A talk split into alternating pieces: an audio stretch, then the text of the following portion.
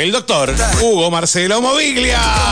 Bravo, bravo. Estamos, estamos ahí, ¿qué pasó? Así me gusta. Ahora estás acá con nosotros. Bienvenido, Huguito. ¿Cómo andás? Muy bien, muy bien. ¿Cómo andás, Muy Marito bien. querido? ¿Bien? Todo en orden, todo en orden. Aquí, aquí eh, esperando que llegue el momento de nuestro reencuentro para, para que, bueno, para que charlemos eh, sobre sexo. Sobre sexo, como hacemos quincenalmente. Exactamente. Y que tengo la, la gran gratificación de que gente que dice, ¿cuándo viene la columna? ¿Cuándo vuelve la columna de ¿Cuándo está la columna? Y bueno, acá estamos nuevamente acá. ¿eh? Siempre hacemos algunas menciones previas, ¿eh? el hecho de... Tenés eh, parroquiales. Sí, primero te... Perdoname la expresión, pero vine medio cojeando, ¿viste? Ajá, Estoy sí, con, con el glúteo un Rengo poco... de día, sí. dice, cojo de noche, sí. Eh, después te muestro si querés en mi glúteo. ¿Querés Sí, que te bueno, muestre? da- ¿Eh? después, después sí, Porque ya me lo mostraste igualmente. sí, ya lo vimos. Está un poquito más globoso, pero muy negro, ¿viste? Pero tuve un accidente ahí eh, volviendo a las canchas futbolísticas, pero bueno, estamos cogiendo un poquito, estamos en Bueno. rehabilitación, así que te pedía, hoy venía caminando acá unas cuantas cuadras. Bien. A veces mejor renguear por eso que por alguna otra cosa, ¿no? Por supuesto, No, por bueno, supuesto. Así que hoy te voy a ver en el gimnasio, ¿no? En Hoy el me vas a- vamos Yo ahí. no sé si vas a venir vos. No, sí, voy ahí, venís voy ahí, porque cogiendo. tengo que- que- ¿Qué que- máquina moviglia en el gimnasio, por Dios? Le doy, Qué ¿no? máquina, qué bien No. que haces quedar los colores del león, porque te pones una remera de estudiantes Sí. y le metes a esa cinta. ¿Cómo corres, por Dios? Eh, ¿Qué, qué animal? Bueno, hoy, hoy- hoy no me vas a ver. Hoy no te voy a ver corriendo. No, no, casualmente Bueno, no. Nos vemos en el gimnasio, sí, vamos señor. ¿por qué vamos no? a hacer una mención eh, a una nota que me llamó la atención mucho, no sé si te ha llegado la información, de que eh, nombraron al primer comisario trans en Capital Federal. Mirá, no No sé si desconocía. claro, bueno, bueno, fue la primera vez y me parece que es a nivel mundial. ¿eh? Eh, nombraron a un secretario y esto tiene que ver mucho cuando el otro día hablamos de- del derecho del- de, de los derechos sexuales.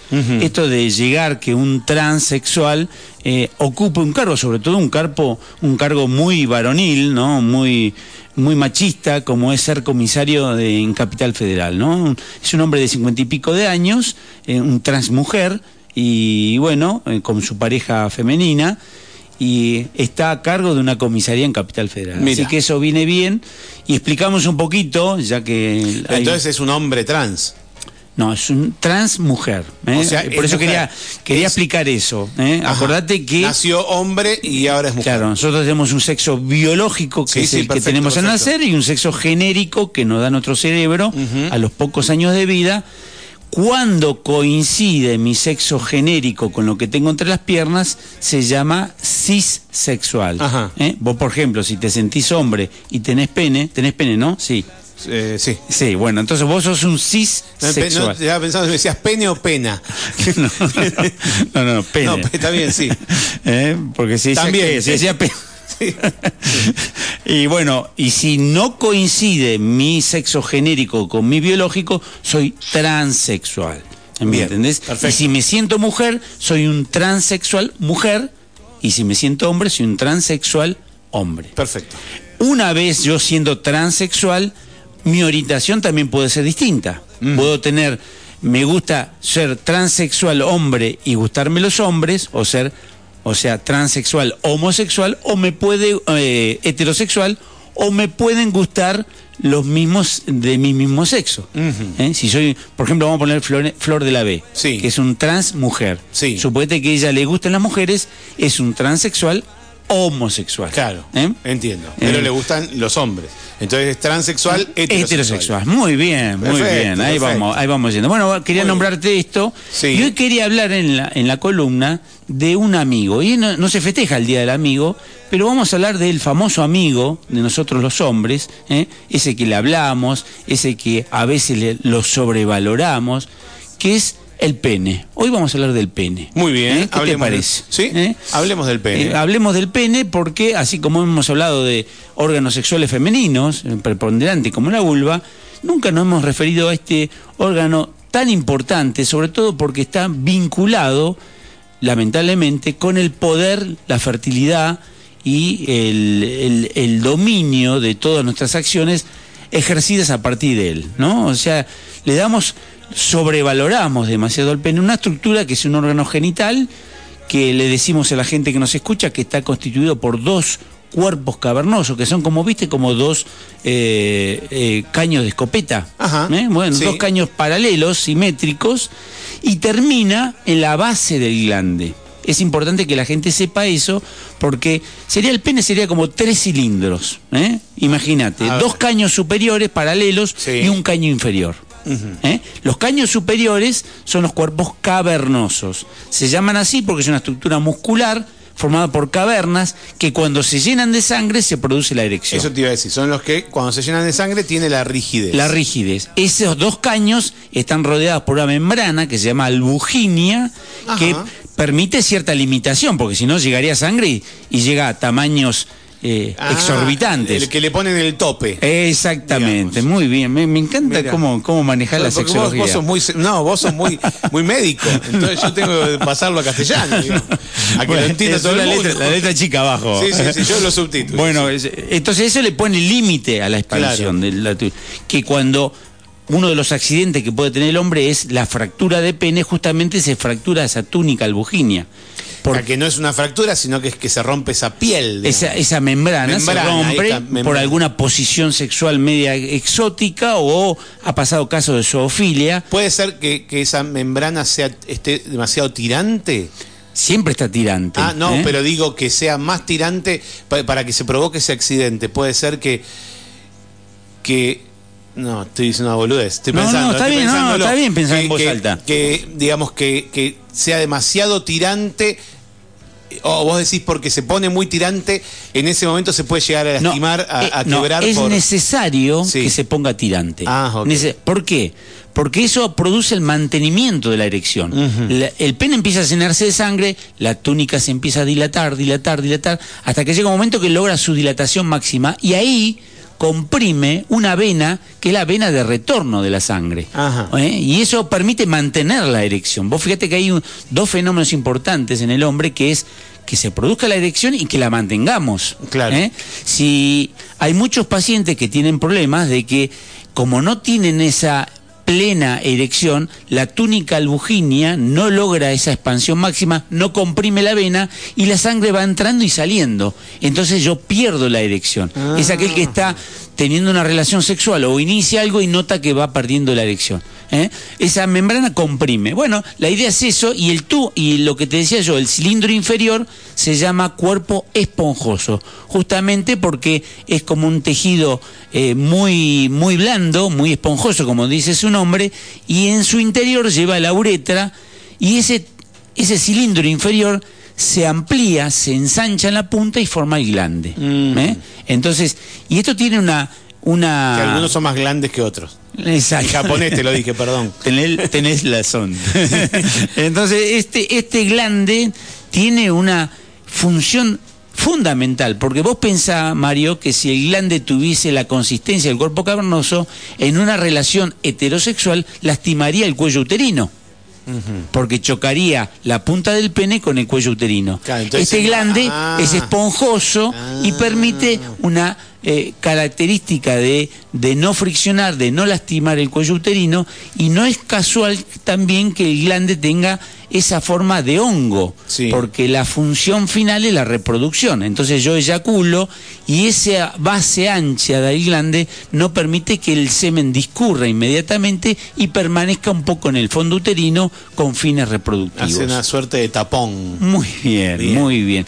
Por eso a veces, lo hemos dicho en las nuevas columnas, había consultas de mujeres que venían con gases vaginales. Sí. Perdóname, es una expresión española, son pedos Sí. vaginales. Sí, o pedo de concha. También. Sí, sí, no, hemos escuchado. Veo que seguís traduciendo. Sí, sí, sí, sí, no, pero. Ya, lo vos dijiste, tuyo- vos dijiste, perdón la expresión, tiene, tiene un nombre más vulgar Claro. también, ¿no? Eh, Bueno, y esto sí. tiene una explicación que a veces produce una ruptura muy abrupta en el momento del encuentro sexual, Claro. porque se produjo eso, ¿qué me pasó? Ella queda avergonzada. Ni te digo si es una, una relación nueva. Primera ¿no? vez, ¿no? Y Claro. Así todo el tiempo no, claro. no y esto se produce porque en el momento de la excitación, la mujer, eh, la vagina se empieza a agrandar porque es una cavidad virtual, la vagina, o sea, está cerrada permanentemente y cuando se va produciendo el fenómeno de excitación, se va ensanchando y va entrando aire. Y ese aire se acumula en el fondo y el fondo vaginal se hace como una gran pera. y esa pena acumula aire y a veces el pene eh, eh, hace el efecto de destapador del Ah, aire. eso, cuando, cuando, Sí. cuando se produce la penetración, libera, bueno, libera este famoso gas. ¿eh? Así que estas son las condiciones. Ahora, lo más importante que quiero hoy en la columna y dejar como interrogante es el famoso tema del que, que el pene está asociado a erección. Es decir, no hay pene sin erección. Porque si no hay erección, no hay macho, no hay ser masculino. ¿eh? Y sobre todo, se toma en consideración que sea un pene erecto y que sea grande. Así que yo te propongo, vamos a sacar el centímetro, Sí. vamos a empezar a medirnos Acá en el estudio. Estimulamos un poquito. ¿Eh? Por lo menos. Hacemos unos mil. Pero vos fíjate que esto, y esto viene de, lo hemos dicho en muchas columnas, de esa terrible asociación con el poder y el tamaño del pene. Mm. ¿eh? Eh, vos fíjate, por- ¿y esto por qué es? En las antiguas civilizaciones griegas, eh, la, la perpetuación de la especie dependía de la fecundación y dependía de la agricultura, antes que la gente que necesitaba comer y reproducirse. Por eso, todas las ceremonias estaban destinadas a la tierra, a la madre tierra y a la reproducción. Ajá. O sea, eran dioses. Entonces, tener erección era un fenómeno mitológico, un famoso, un- era un estar agraciado por tener una erección. Es más, en la antigüedad, cuando había disfunciones eréctiles, eh, se consideraban como castigo del dios. Y vos acordate, lo hemos dicho muchas veces, pero como la gente se renueva, que la diosa Afrodita, la diosa del amor en griega, o Venus, la diosa del amor eh, romana, nació producto de un encuentro sexual, que tenía mucho que ver el pene. ¿No te acordás vos de No, no me acuerdo. A ver, ayúdame. eh, estaba el dios Cronos, el, eh, perdón, el dios eh, Gea, que era la diosa de la tierra. De, ese- de ahí viene geográfico, eh, todo lo que es vinculado a, a la tierra. El dios Gea, el dios, el dios de la tierra. Y estaba el dios Urano, que era el dios de los cielos. Era un matrimonio. Pero Urano la sometía, ellos tuvieron como 12 hijos que eran perfectos, por eso se llamaban titanes. ¿eh? Los famosos titanes eran los hijos de estos dos dioses del cielo y de la tierra. ¿eh? ¿Y qué pasa? El padre, este señor Urano, los odiaba y los desterró. Y ella quedó muy afligida, Gea, por esta acción de que le había hecho el dios Urano. Y dijo que en algún momento lo iba a castigar. Entonces llamó a uno de los hijos, que era el dios Cronos, el dios del tiempo, de ahí viene cronómetro, Sí. y el dios Cronos le dijo, mira, eh, te pido que me ayudes y quiero castigarlo a mi marido, a Urano. Era Y- su padre. Que era su padre. Sí. ¿eh? Entonces una noche, después de un encuentro sexual, que él lo sometía muchas veces, ella se quejaba, ¿eh? como algunas mujeres se quejan hoy en día, que queremos tener sexo seguido. Se quejó y, y entró, después de una noche sexual, entró el dios Cronos a la pieza y le amputó el pene con un cuchillo a, a su padre. Y lo tiró en el mar Egeo y de la espuma que emergió de tirar el pene nació la diosa Afrodita. Ajá. Y la diosa Afrodita eh, tuvo sus templos, que eran eh, donde tenían las etarias, que eran las prostitutas de la época, para complacer a los viajantes que paraban justamente en la isla para, eh, para dar sus placeres. O sea, fíjate que poder, pene, eh, los, los estruscos, que era una civilización romana, eh, le daban mucho valor a las imágenes fálicas.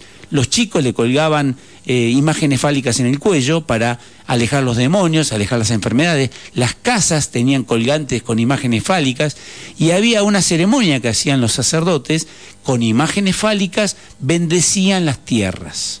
Y con eso auguraban, auguraban buenas cosechas. Esa, esa ceremonia se llamaba facenine y de ahí deriva la palabra fascinante. Ajá. O sea que la palabra fascinante es bajo la luz o la mirada del falo. Bajo la luz y la mirada del falo. O sea, cuando vos digas fascinante, Tenés que cuidado, Tenés claro. que tener cuidado, ¿eh? Porque tiene Porque que ver voy con a todo decir, qué fascinante, y van a decir, mm, Exactamente. Me van a decir. Y vos fíjate que Afrodita, que tuvo varias historias sexuales, entre ellas con el dios Hermes, que es el dios hermético, eh, de, El de los tupper. de los Sí, tupper, sí, sí. exactamente, eh, tuvo eh, la unión de, de Hermes con Afrodita, creó el dios Hermafrodita. Ajá. ¿eh?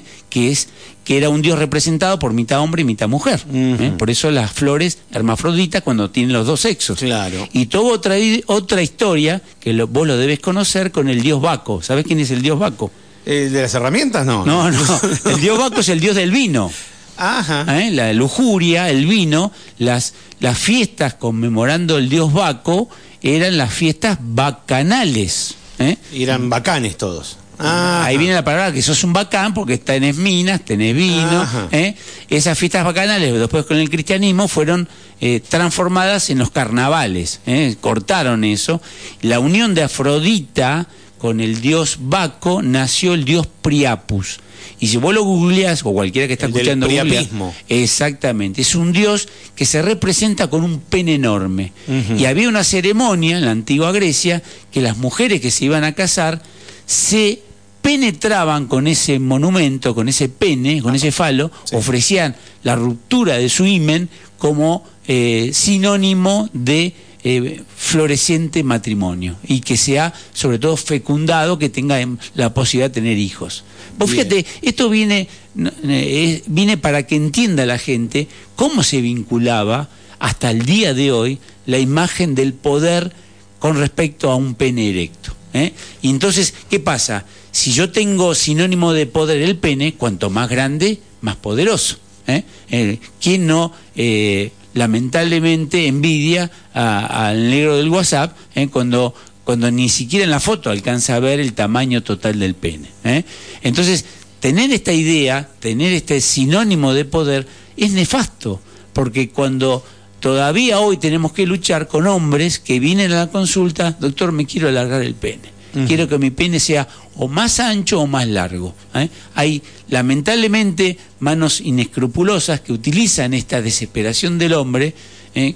que a veces, yo te puedo asegurar, Mario, en tantos años de sexología, que ninguna mujer he tenido la consulta de decir, doctor, quiero que le agrande el pene a mi marido o a mi pareja. ¿eh? Ninguna, por más que siempre que hablamos Tal vez de... no te lo dicen, pero salen a buscar un pene más grande por otro lado. Claro, claro, exactamente. Puede, puede ser también. ¿Eh? Y vos fíjate eh, también que el hecho de esto de que está diciendo eh, una mujer, de que si hemos hablado mil veces que el órgano sexual por excelencia de la mujer es la vulva, la entrada vaginal, que después de la mitad de la vagina no hay sensibilidad, o sea que entra el dedo del ginecólogo, sale un bebé, no hay problemas de, de dolor, no hay sensibilidad. Entonces, eh, muchas mujeres se quejan porque justamente eh, el pene eh, le da la prioridad al hombre a su penetración, justamente a la profundidad, cuando eh, omite un montón de cosas tan importantes para que una mujer llegue al orgasmo como es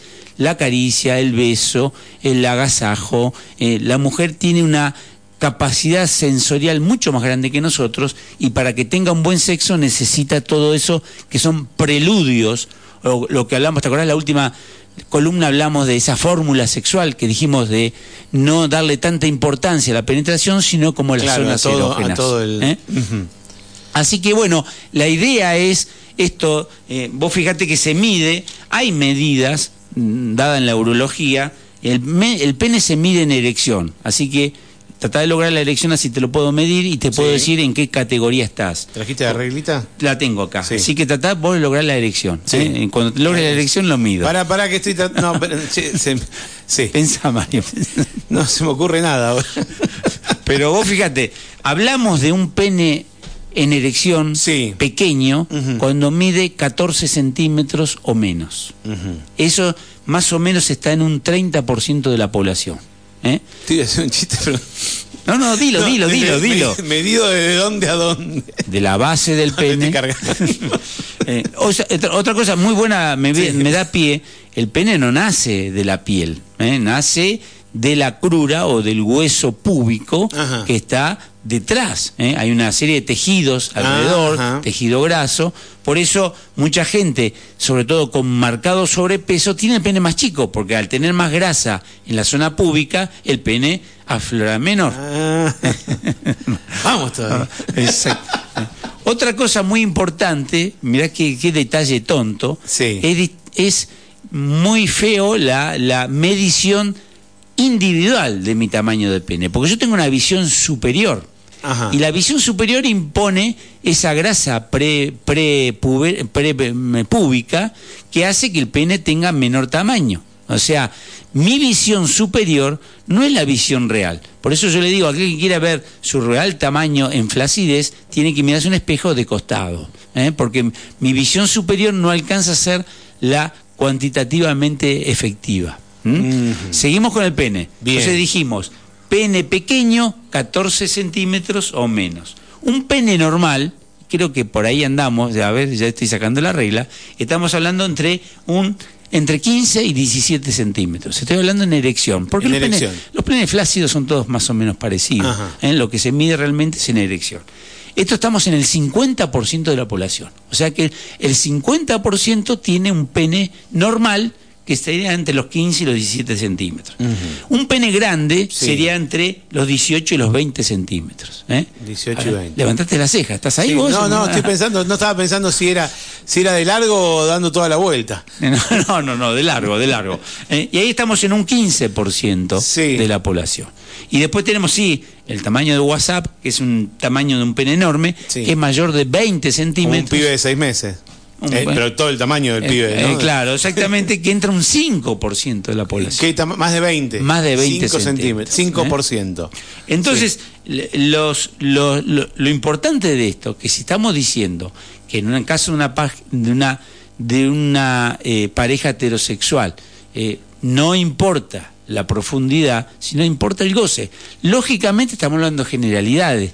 Puede haber una mujer que dice, yo me excito más, doctor, si siento mi, mi cavidad vaginal llena de pene. Bueno, fenómeno.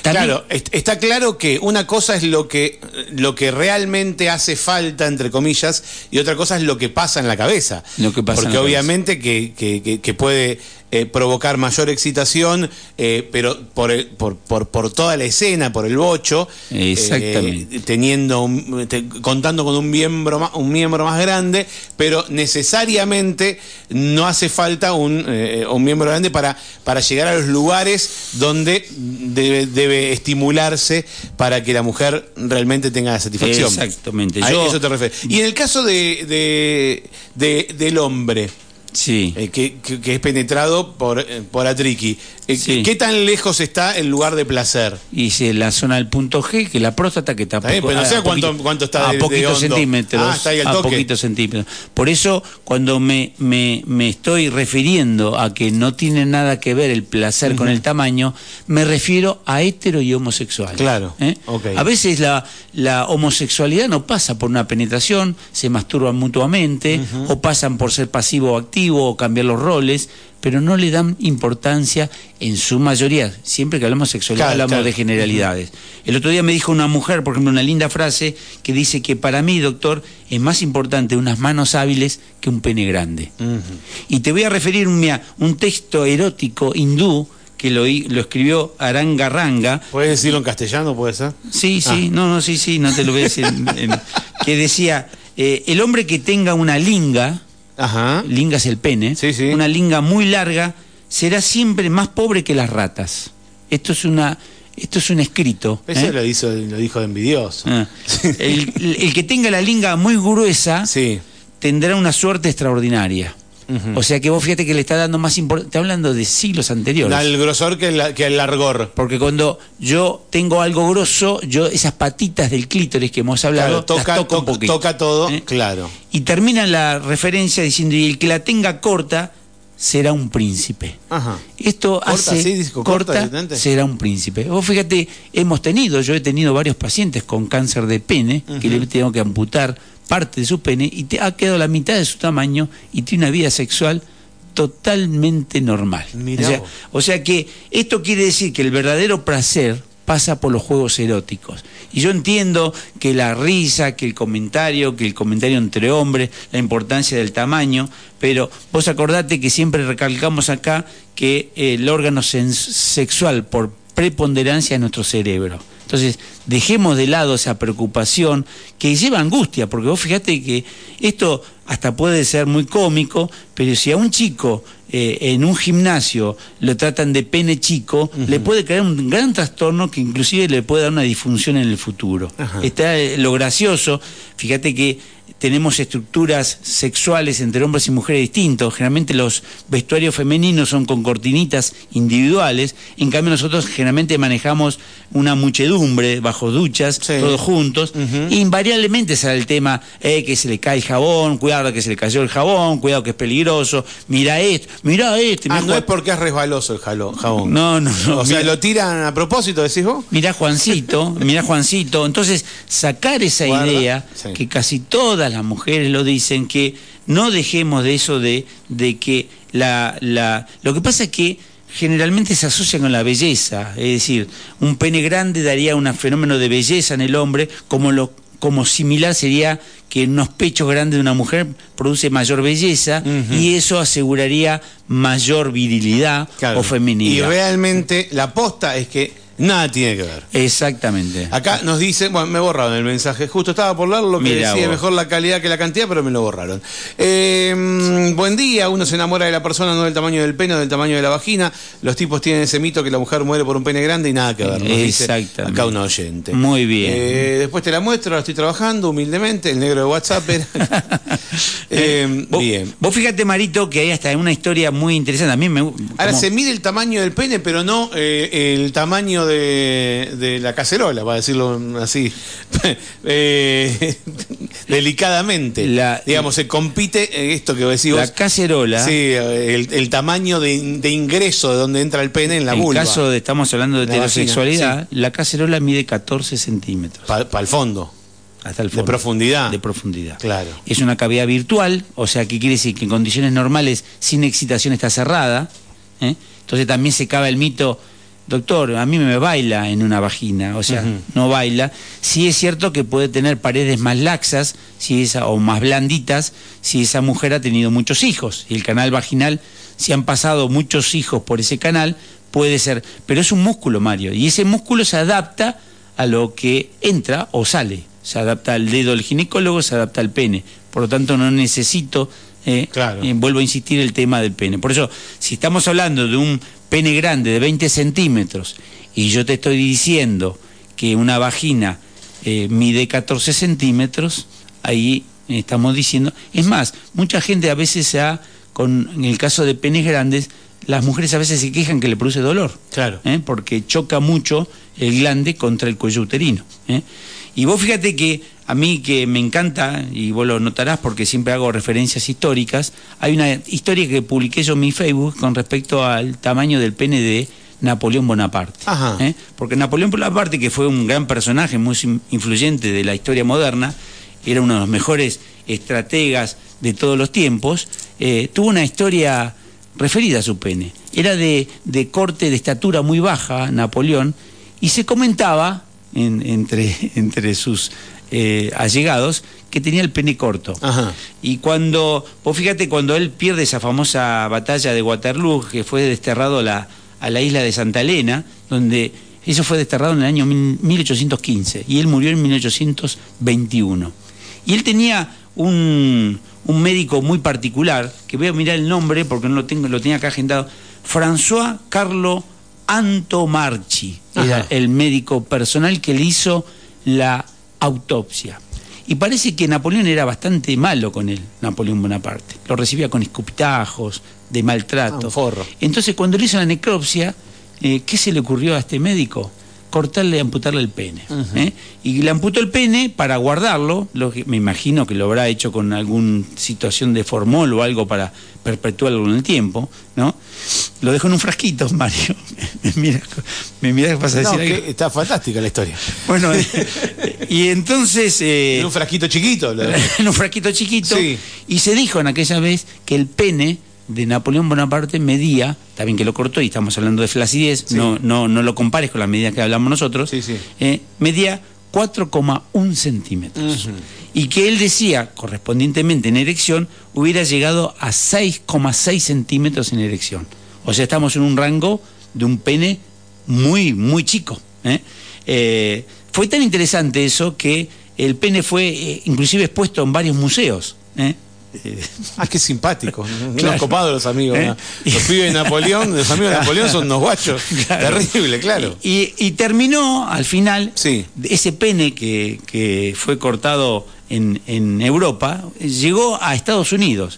Lo compró por 3 mil dólares un urólogo que se llamaba John Pagó Latimer. poquito, Pagó poquito. ¿Sabes lo que deben pagar hoy por un pene de Bueno, Napoleón?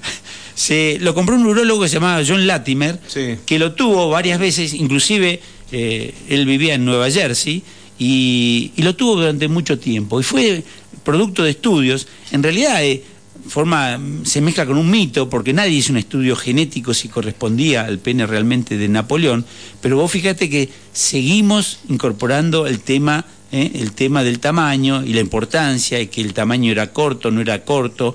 Siempre la sexualidad fue vinculado a estos tipos de poderes. Imagínate el poder de Napoleón Bonaparte, y esto, inclusive hasta tuvo, ahora falleció y quedó su mujer, este urólogo Latimer, pero tuvo hasta, eh, murió en el 2007 Latimer. Ah, mira. Y tuvo una oferta de 85 mil euros para comprarle su Te iba a decir, ¿Eh? eh, tres mil dólares Así pagó que, barato. bueno. Hoy deben pagar fortuna por el pene de O Napoleón. sea, eh, vos podés dejar un testamento que el día que te vayas puedes Que- guardarlo. que valga- Qué sé yo, cuando Ah, lo- llévense guita con esto. Acá me dicen, el hombre masculino tiene un problema psicológico con el tamaño. El pene, la trucha, la camioneta, la casa, todo tiene que ser más grande que el de, las, eh, el, el de los demás. De las personas. el tema de competir por el tamaño. Exactamente. Es muy bueno y pongamos las cosas también en su lugar y pongamos las cosas su- con su nombre. ¿eh? Porque estamos hartos, yo hartos de escuchar eh, eh, sinónimos de pene, ¿eh? sinónimos de desde el mundo animal, nutria, tiburón, víbora, del mundo eh, eh, vegetariano, la chaucha, la, la zanahoria, ¿viste? Chota. La- Ah, pero no, eso, eso no, no era. Pero Dios no, mío. ahí no me confundí. Eh, eh, y las Eh, cosas hay que ponerse por Estamos hablando, por eso mi columna de hoy es hablar con te- el pene. tenés que tipo salamín, ¿Eh? maní, chisito. O sea, ahí, ahí, ahí, ahí está mejor. Bueno, pero por eso, pongámoslo, porque vos al codo le decís codo. Sí. ¿eh? Sí, y sí. a la cacerola le decís eh, el órgano sexual femenino Sí. no es la vagina. ¿eh? No. Acordate esa, esa obra teatral, monólogo de la vagina, está mal dicho. Porque está el monólogo del pene y monólogo de la vagina. No, monólogo de la vulva. El órgano sexual por excelencia de la mujer es la vulva. Entonces pongamos las cosas en su nombre. Yo al codo lo llamo codo. A mi órgano sexual le llamo pene. Por eso es importante, y esta columna, que, que hemos hablado hoy del pene, del tamaño, todo, es importante también que la gente lo escuche y que lo escuchen los chicos. No es cuestión de andate nene que van a hablar del pene. El chico necesita saber que su pene es un órgano sexual, que a diferencia del clítoris en la mujer es un órgano que cumple varias funciones, urinario y sexual, en la mujer es exclusivamente sexual, y es importante de una vez por todas erradicar esto, porque no- podría ser gracioso todo esto, pero a veces el hombre cae en manos de cirujanos que sacan mucho dinero de Claro, todo para- esto para. y lo único que hacen es a veces Eso te iba a decir, entre nosotros, ¿cuánto se alarga?